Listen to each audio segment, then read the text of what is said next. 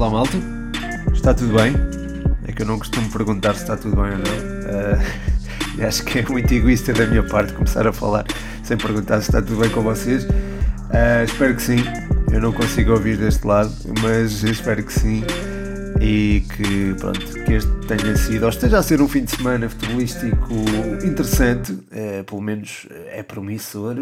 Já tivemos muitas emoções ontem, no sábado, estou a gravar-vos um domingo, um, e hoje vamos ter certamente no City United. Estou a gravar-vos um pouco antes desse derby de Manchester que será com certeza emocionante. Uh, não vou, portanto, falar dele, também não irei falar de, do Académica Tondela, por exemplo, da Taça Portugal, mas há muitos outros temas, e são temas muito bons, que vão uh, pintar aqui o 120 Responde número 117. É verdade, estamos quase no 120. Uh, eh, e depois, o que é que vai acontecer? No 120 responde 120, ainda não sei, honestamente ainda não sei. Já pensei sobre isso e não tenho ainda nada definido. Já pensei em mudar o formato, aliás, eu disse isto no 120 Responde uh, e pensei nisto quando ouvi o Carrossel, o podcast dos primos que eu costumo ouvir. Uh, e eles falaram da tal questão de estarem ser preguiçosos e pedirem temas. Claro que eles disseram num tom mais, mais uh, tranquilo, mais leve, mas eu por acaso pensei, será que eu estou a ser preguiçoso. Uh, e, e, pronto, e, e, até expus isso e eles até foram, foram muito porreiros e, e responderam. Pá, e foi uma resposta que me deixou, enfim, validou, digamos assim, o podcast e sendo, sendo pessoas que estão que têm muito sucesso neste, na, na criação de conteúdos, foi algo que, e, sendo pessoas também que eu admiro, até pela humildade deles, uh, fiquei, fiquei muito feliz por essa validação e achei que o podcast seria, enfim, deveria manter este formato. Mas uh, pode, isto pode ser alterado, não é? É assim, eu quero dar a voz tipo, à malta que ouve, é, esta também foi a intenção, mas posso intercalar isto e trazer os meus próprios temas, até como faço no Shampcast, não é? Portanto, uh, o Shampcast é são temas eh, que envolvem, enfim, são temas que eu trago e, deixo no, no Patreon, em patreon.com.br futebol 120. Uh, mas pronto, fica no ar também esta questão. Se acham que podíamos intercalar uh, o número de perguntas com temas que eu possa trazer e depois uh, abordamos aqui, ou manter este formato das perguntas, ou eu próprio trazer mais temas e o podcast ser, sei lá, é, dois terços só eu vou falar sobre temas que trago e depois é, o resto para perguntas e as respostas às perguntas serem mais sucintas, digamos assim. Deixem-me a vossa, a vossa opinião, que é sempre importante. Vamos então às perguntas, que é disso que tem sido feito este 120 Responde. Começo, como é óbvio, pela dos, pelas dos patronos. O podcast universitário pergunta se pudesses treinar uma equipa neste momento sem ser abriosa, qual seria? Obrigado, Rafa. Um forte abraço para ti. Um, para dar resposta a essa pergunta é preciso equacionar dois fatores, que é, é, o desafio, isto é, teres uma equipa que está mal e que queres uh, melhorar, ou uh, uma equipa que já está tão bem trabalhada que tu chegas ali e aquilo funciona e acabas por ter mérito sem fazer grande coisa. Eu vejo o, o primeiro fator como o mais aliciante, porque tens a capacidade para potenciar uma equipa. Um, e, e, e levá-la a patamares e até uh, feitos históricos que o clube pode alcançar. Uh, e nesse sentido, é preciso também olhar para os recursos e aquilo que a equipa pode atingir. Uh, portanto, neste momento, olharia para uma equipa que está aquém daquilo que é esperado e que pode eventualmente atingir patamares históricos na sua, na sua vida, na sua vida, na vida do clube. Portanto, pegaria eventualmente, e a resposta até pode surpreender, no uh, Atlético Madrid, uh, que é uma equipa que tem recursos que, a meu ver, são, são fantásticos. Uh, acho que pode fazer história com estes recursos e está muito aquém daquilo que pode, pode mostrar. É certo que tem tido algumas conquistas nos últimos anos e talvez fossem um bocadinho relativizadas caso, eh, caso houvesse, por exemplo, uma conquista do título, mas acho que este Atlético Madrid tem potencial para o fazer uh, e está, tem estado muito aquém daquilo que pode dar. Portanto, seria talvez essa a equipa em que, na qual pegaria. Se fosse Por outro eh, lado, isto é, pegando uma equipa que pode fazer história e que já tem eh, os processos tão bem orientados que não precisava fazer muito para eh, chegar a altos patamares e ser bem visto também como treinador, aí se calhar pegaria num Nápoles, eventualmente, eh, no próprio Brighton, que fez uma, uma jogatana, mais uma vez, eh, em Anfield Road, depois de já ter uh, jogado muito em Old Trafford, um, e, e que tá, é uma equipa que está muito bem orientada já desde o tempo do Graham Potter, uh, portanto, fiz mesmo a análise no Patreon, na altura em que o Graham Potter estava lá, e continua, acho que contratou ali um, um sucessor à altura, Portanto, seria uma destas equipas. Um, isto falando do futebol de clubes, porque também quero equacionar aqui o futebol de seleções na perspectiva de ir ao Mundial. Uh, e nesse sentido, uh, se a Noruega fosse, isto seria, seria sem dúvida alguma a seleção na qual eu pegaria, porque adoraria trabalhar com o Alan e depois com uh, o talento que está a emergir também à volta dele.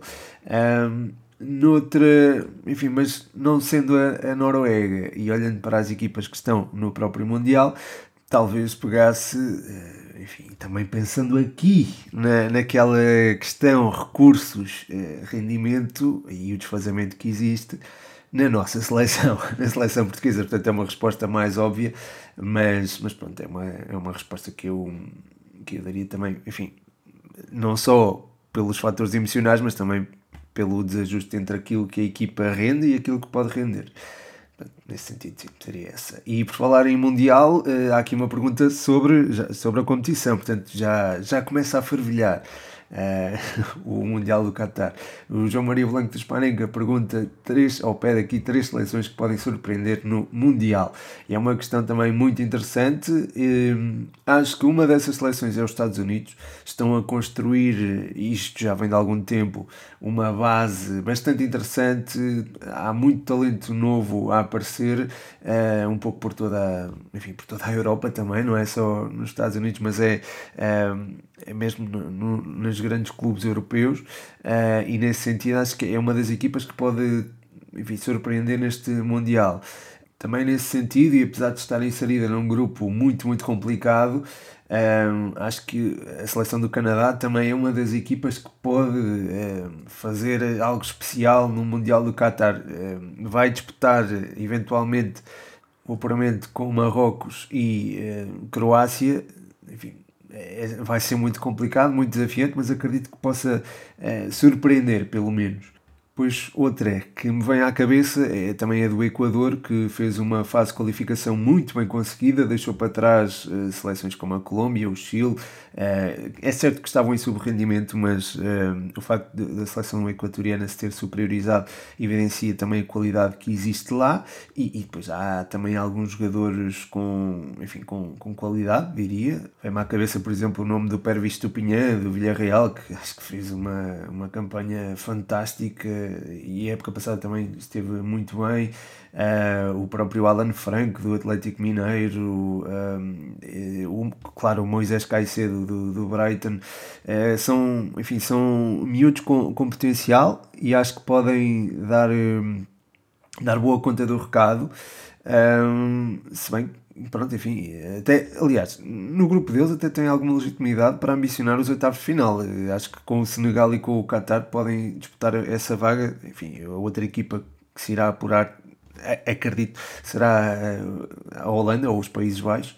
Portanto, enfim, acho que há aqui também essa possibilidade da equipa surpreender mesmo a nível de, pronto, de, do próprio apuramento e tudo mais. Portanto, são essas uh, seleções, Equador, Estados Unidos e Canadá eventualmente. Mas, mas pronto, se calhar daqui a duas semanas e olhando mais para aquilo que foi o percurso de, de todas as seleções, poderei traçar outro cenário uh, e pronto, conto também trazer o guia do Mundial para o Patreon, em patreon.com.br futebol 120, como já fiz no Europeu, como já fiz também na, na Primeira Liga um, e um bocadinho na, na, Premier League, portanto é isso. Um, mas pronto, passando agora de, do futebol de seleções para o futebol de clubes, o futebol jogado pergunta o que falta ao Liverpool para retomar os bons resultados, é só confiança ou será algo mais? Obrigado uh, pela pergunta e um grande, grande abraço, obrigado pelo apoio no Patreon, em patreon.com.br futebol 120. um, sobre o Liverpool de facto as coisas não, não correram, não estão a correr nada bem e o facto de terem conseguido uma remontada frente ao Brighton e depois uh, consentir o gol do empate é, é típico de uma equipa que não está bem no seu, na, sua, na sua gênese. Um, acho que a frente de ataque se tem apresentado um bocadinho mais, menos dinâmica, aliás. Uh, o meio-campo não está a fluir tão bem como fluía, por exemplo, no ano passado.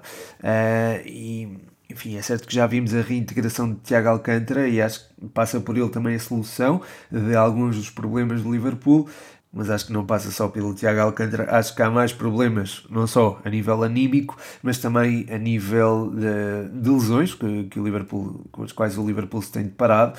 Uh, no setor uh, intermediário isso foi evidente, e no setor ofensivo isso também se registou. Uh, a lesão de Jota acho que também condicionou um bocadinho as opções da equipa. Acredito que com o tempo isto possa ser mitigado, mas uh, o volume de jogos em tão pouco tempo acaba por condicionar a preparação da, de cada um, não é? E, acaba, a equipa acaba por não conseguir reagir da melhor forma. Ainda por cima, as paragens FIFA levam quase todos os jogadores a Jurgen Klopp, portanto é está numa situação muito complicada, há todo uma, um conjunto de fatores que pode explicar este mau momento do, do Liverpool. Uh, acho que é mais do que a própria confiança, mas a confiança em si também acaba por ser, diria até, uma consequência dos maus resultados, mas o que está antes disso é, é mais complexo e também está relacionado aqui com questões físicas, diria, uh, e também até com a própria preparação do plantel para esta época, porque eu acho que o meio-campo foi um bocadinho descurado. A seguir, ainda falando aqui do futebol inglês, o João Mascote pergunta quais as principais diferenças na experiência de jogo entre Portugal e Inglaterra. Grande abraço para o mascote e obrigado pela pergunta. Aliás, esta não é a única, ele tem aqui outra, mas já lá vou. Uh, sobre a diferença de experiência de jogo entre Portugal e Inglaterra, eu não vivi essa experiência em Inglaterra ainda, uh, mas uh, eu perguntei, até deixei essa pergunta à, à pessoa que enviou o, portanto, as imagens que, que se viram nas stories do 120. Um, perguntei isso à pessoa e ela disse a cerveja, portanto. Uh, a pessoa em questão também não é de muitas palavras, mas uh, foi essa que, que acabou por dar. Uh, é meu amigo, é um amigo meu. E, e pronto, mas, mas além disso, eu também tive a oportunidade de falar com ele e aquilo que, que ele me disse, e também já tinha tido essa, esse feedback de, por parte de, outra, de outras pessoas, é que é uma coisa à parte e é diferente da, do que estamos habituados cá em Portugal, em que há uma, uma cultura e um ambiente à volta do jogo muito diferente.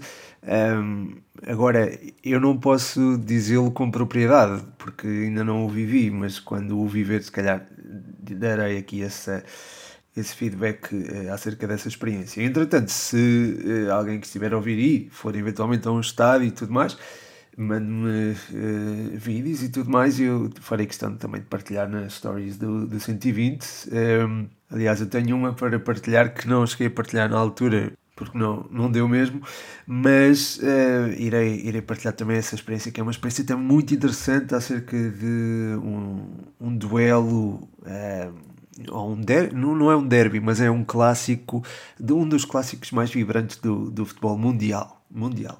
Um, também já recebi alguns vídeos da, da experiência no estádio de, enfim, estádios da Dinamarca também, por parte do Luís Martins, que já participou neste podcast, um, e, e pronto, também, enfim, uh, hei de partilhar, ele tem que me enviar outra vez. Passando para a próxima pergunta do João Mascote e também do Luís Martins, curiosamente, um, o João pergunta: achas que esta situação da Briosa vai influenciar desportivamente? E o Luís Martins pergunta o que esperar da académica no futuro, dada a insolvência. Uh, são perguntas que se relacionam e que posso responder prontamente. Uh, acho que as coisas vão melhorar a nível financeiro porque há um plano de recuperação uh, estipulado e há também uma chamada de atenção para a forma como a académica está estruturada. Nesse sentido, acho que há condições para que agora as coisas não estejam muito bem, aliás estão muito más, uh, mas há condições para que elas fiquem bem eventualmente e acho que isso é, é parte do processo, isto é parte do processo. Uh, se vai influenciar desportivamente, é possível que sim, pelo menos a curto prazo, mas acho que este, esta malta é muito, muito agarrida, muito abnegada e estamos com o conjunto de jogadores que temos à nossa disposição, à disposição da, da académica, é é dos nossos, digamos assim, e acredito que isto possa afetar a curto prazo, mas é, não, são, não são de deixar cair este símbolo que eles têm, digamos, tatuados na, na pele.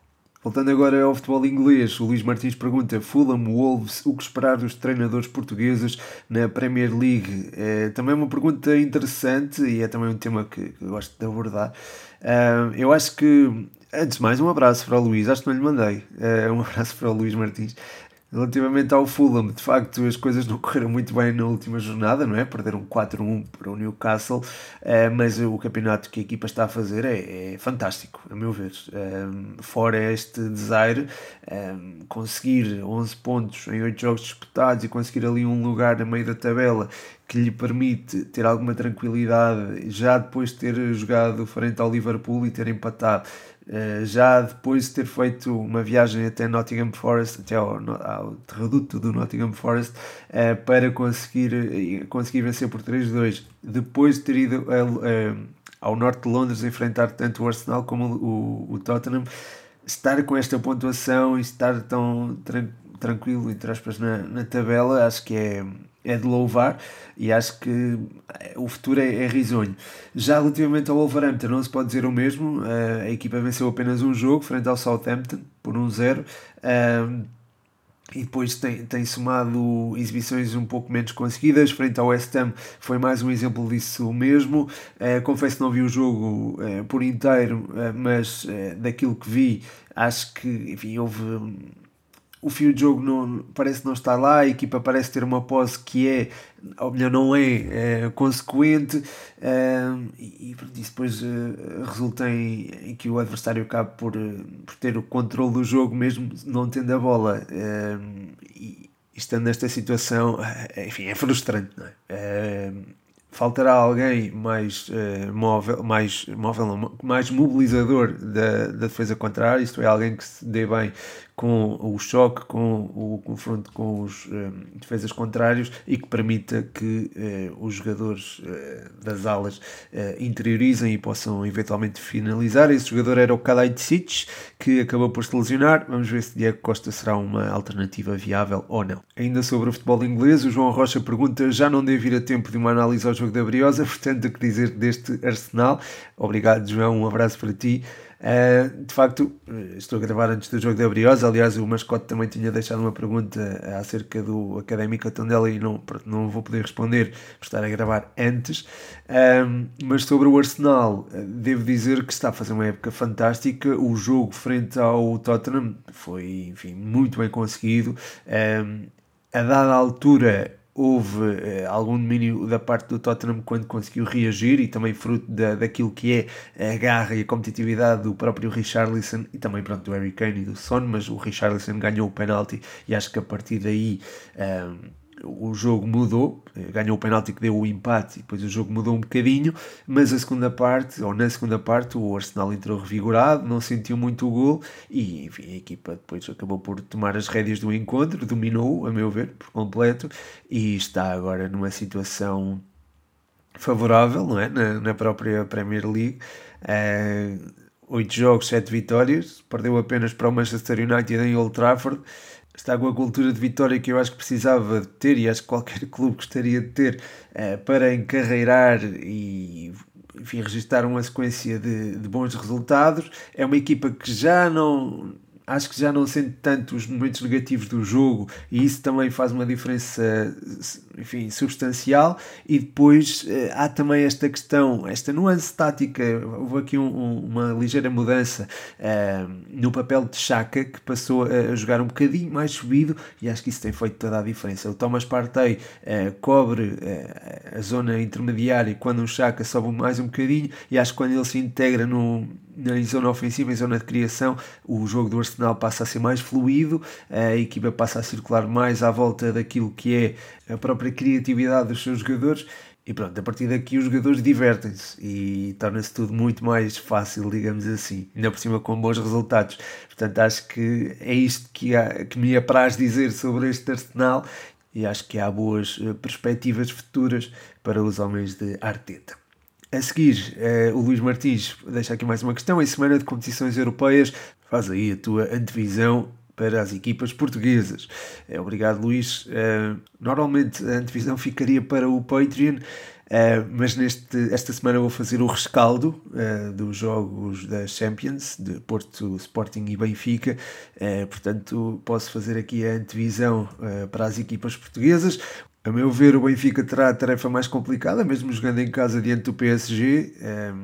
É certo que o PSG às vezes pode desmembrar um bocadinho e ter alguns momentos, como teve com o Lille esta semana, Uh, mas acho que isso não, enfim, não se aplicará num jogo tão difícil para eles, que será certamente um jogo muito complicado, uh, mas uh, enfim, acredito que, que, possa superiorizar ao Benfica e acredito que isso se evidencie, sobretudo se o Benfica não tiver a capacidade para, para baixar o bloco, compactar-se mais um bocadinho e saber esperar pelo momento de ter bola. Se isso não acontecer, acho que o Paris Saint-Germain pode, enfim, pode vencer. e tem, aliás, o mais normal é que o faça, não é?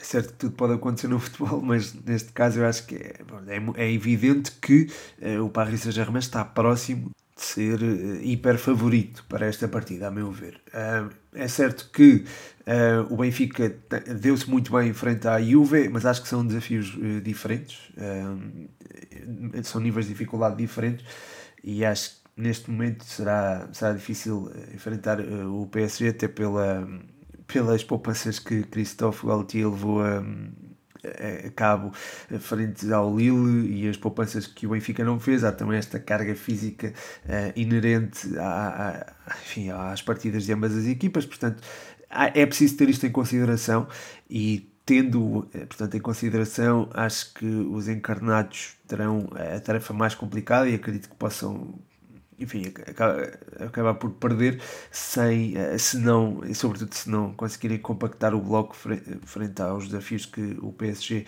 colocará. Depois o Sporting um, ehm, irá, irá enfrentar o Olympique de Marselha, é uma equipa que está a fazer uma Ligue 1 muito bem conseguida, ao meu ver, sobretudo para aquilo que eu esperava uh, de, desta, desta formação. Uh, está está a apresentar um, um futebol atraente, diria. Uh, tem, tem nas bolas paradas uma, um ponto muito forte. Uh, e, enfim, ainda tem alguns problemas na hora de, de, sair a jogar, mas acho que isso é uma, também uma consequência da, da da nova, de uma nova filosofia do jogo, diria que existe ali.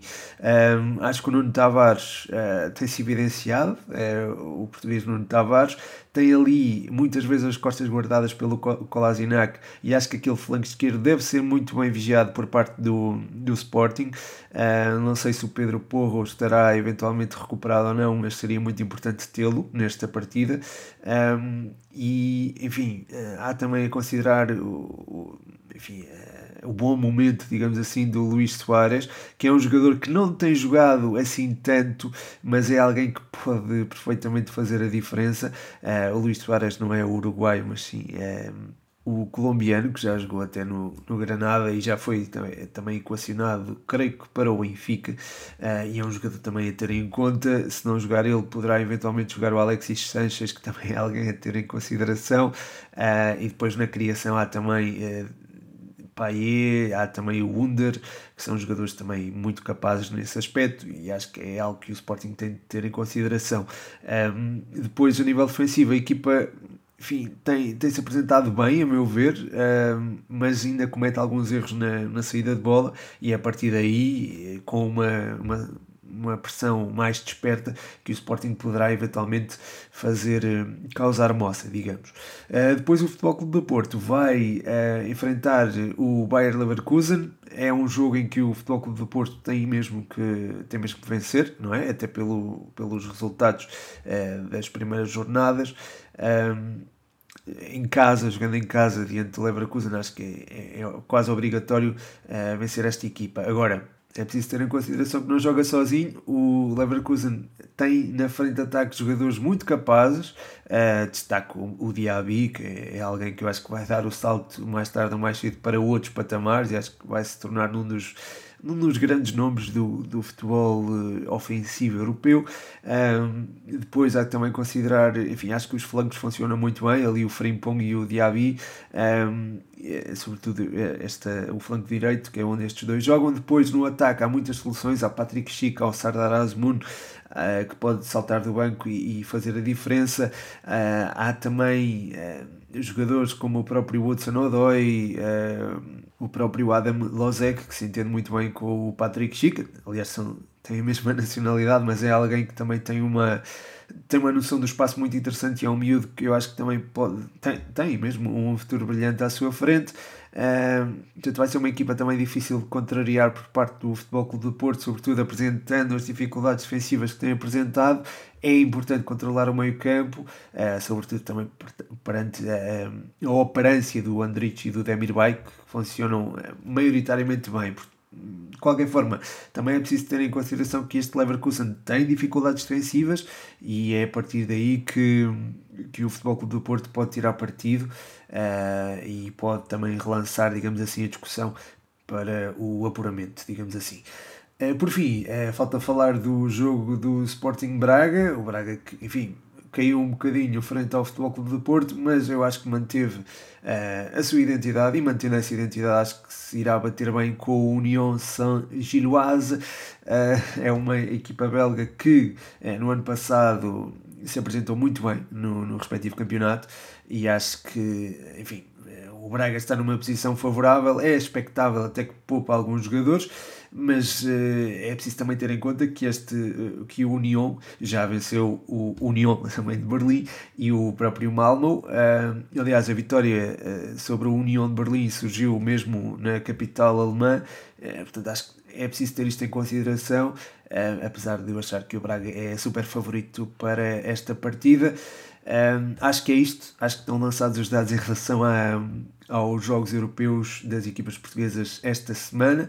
Uh, acredito que uh, possa ser uma jornada bem conseguida, uh, embora pronto, o Benfica vá ter um desafio muito, muito complicado. O Sporting Braga terá aquele que será teoricamente mais fácil.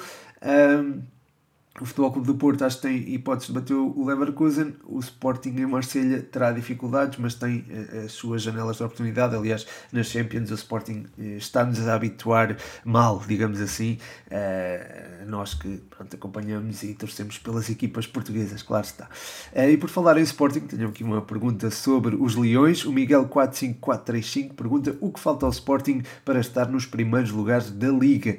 Obrigado, Miguel, e um grande abraço para ti. Olha, à semelhança do que eu disse há pouco sobre o Liverpool, acho que falta também aqui um bocadinho meio campo, digamos assim, ao Sporting. A partida do Mateus Nunes foi e acho que continua a ser um bocadinho sentida. Vimos um, uma horita em grande plano, sem dúvida alguma, frente ao Gil Vicente, um, mas um, é um Sporting em mudança e em transformação aquele que, que estamos a ver. E acho que essa, esse processo uh, pagou-se caro, digamos assim, nas primeiras jornadas do campeonato, sobretudo após a saída do Mateus Nunes. A equipa perdeu 3-0 frente ao Futebol Clube do Porto, perdeu 2-0 com o Desportivo de Chaves e acho que foram derrotas pesadas que a equipa sentiu. Depois aquela derrota uh, com o Boa Vista na ressaca do Tottenham também não, lá está, não caiu bem e acho que também, enfim, é também fruto destas dores de crescimento e lá está, eh, estamos a falar aqui já de 9 pontos e são 9 pontos que acabam por explicar a diferença para o topo da tabela, não é? Mesmo que 3 destes 9 pontos tenham sido diferentes a um rival direto. Portanto, é muito esta transformação que acho que ajuda a explicar um, ehm, a distância para o, a distância dos Leões para o topo da tabela. Uh, no topo da tabela estão equipas que têm surpreendido uh, e que podem vir a surpreender mais se houver uma unificação ou uma redistribuição dos direitos televisivos em Portugal. A pergunta do Rodrigo Nóbrega vai nesse sentido, em que ano chega a unificação dos direitos televisivos em Portugal e o que acontece, e o que acontece Desculpem, não tenho chá hoje. uh, e o que acontecerá depois? É assim a pergunta do Rodrigo. Obrigado e um abraço, Rodrigo. Uh, eu acho que esse ano tem que chegar o mais, mais depressa possível, não só para o bem-estar das equipas pequenas, eh, ou chamadas pequenas, mas também para os, o, a competitividade das equipas grandes na Europa. Portanto, acho que isso vai beneficiar toda a gente. E, o próprio futebol português vai ser vendido de forma diferente, vai ser mais valorizado. E, pá, e nesse aspecto acho que há, há tudo a ganhar com, uma, com essa tal eh, redistribuição dos direitos televisivos em Portugal. E, e o que acontecerá depois é mesmo isso: é um, um aumento da competitividade, uh, um aumento de receita. Lá está, enfim, com a receita é preciso também saber geri-la, não é? Mas acredito que haja profissionais muito competentes nesse aspecto, no, nos clubes que não chamados chamados três grandes, e nesse sentido acho que, acho que, acho que está, estaremos mais próximos de ter um produto muito mais uh, apelativo, digamos assim. Por fim, tenho aqui uma pergunta do Eduardo Andrade. Ele pergunta qual a maior surpresa no top 6 campeonatos, clube e jogador. Será que conseguirão manter essa forma? Obrigado, Eduardo. Um grande abraço para ti. Uh, olhando para aquilo que é, portanto, esses seis campeonatos, portanto, estamos a considerar a, a, Liga Portuguesa também, ou melhor, incluindo a Liga Portuguesa como a sexta Liga, uh, acho que a maior surpresa na, está na Bundesliga e é o líder União Berlim. Uh, não esperava que estivesse uh, com, com tamanha distância para o o Bayern Munique, uh, enfim, são dois pontos, eu sei, mas uh, são frutos da derrota frente ao Frankfurt na última jornada. Uh, caso contrário, seriam cinco. portanto, é uma equipa que me está a surpreender bastante na, nas competições domésticas, não tanto a nível europeu, mas acho que, lá está, é preciso ter isto em consideração. não sei se irá conseguir manter este nível até pela quantidade de jogos que, que vai ter que disputar em tão curto espaço de tempo, não é? E também olhando para os recursos da própria equipa. Mas enfim, é uma equipa que, a meu ver, continua a surpreender um, e, e, pode muito bem. Um, pode muito bem também ambicionar um novo, uma nova competição europeia já na próxima temporada. Depois, o jogador que mais tem surpreendido, estou tentado a dizer Leandro Tossar, eh, até pela, pelo hat-trick que fez frente ao Liverpool, pelo gol que marcou em Old Trafford, também contribuiu sobremaneira para a vitória de 5-2 sobre o Leicester. Enfim, é alguém que eu acho que tem, tem muito futebol nos pés, tem muita versatilidade e apesar de já tê-lo em boa consideração, não esperava que fizesse um início de campeonato tão bom e por isso é alguém que eu escolho para uh, o jogador que mais me tem surpreendido neste início de temporada nas uh, principais seis ligas. Foi este o desafio do Eduardo que eu agradeço, tal como agradeço todas as perguntas que deixaram e agradeço ainda com mais força quem apoia no Patreon em patreon.com.br futebol120, onde podem ter eh, conteúdos exclusivos em troca de um apoio eh, simbólico. Nesse sentido, deixo também um forte abraço aqui ao João Catalão, nosso sempre brioso, e deixo também um abraço a todos os que deixaram perguntas, a todos os que ouvem este podcast. Eh, podem deixar estrelinhas no Spotify, no Apple Podcast e onde ouvirem este, este podcast. Tudo o que tiverem à mão é bom para darem essas avaliações. Uh, e pronto, recomendem também o Futebol 120 aos vossos, aos vossos amigos, etc. Uh, caso gostem, claro. Se não gostarem, não recomendem. Mas pronto, chega ao fim mais um episódio. Espero que tenham gostado. Um forte, forte abraço. O meu nome é Pedro Machado e este foi mais um 120 Responde.